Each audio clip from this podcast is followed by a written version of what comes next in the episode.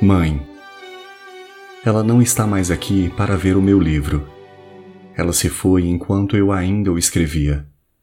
Ela não me verá plantar uma árvore, tampouco me verá ter um filho. Minha mãe, meu pedaço, parte de mim.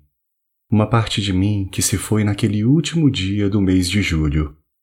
Mãe, meu porto seguro e também desassossego, amor e confronto, paz e agitação, amor incondicional, sangue, parto, amamentação.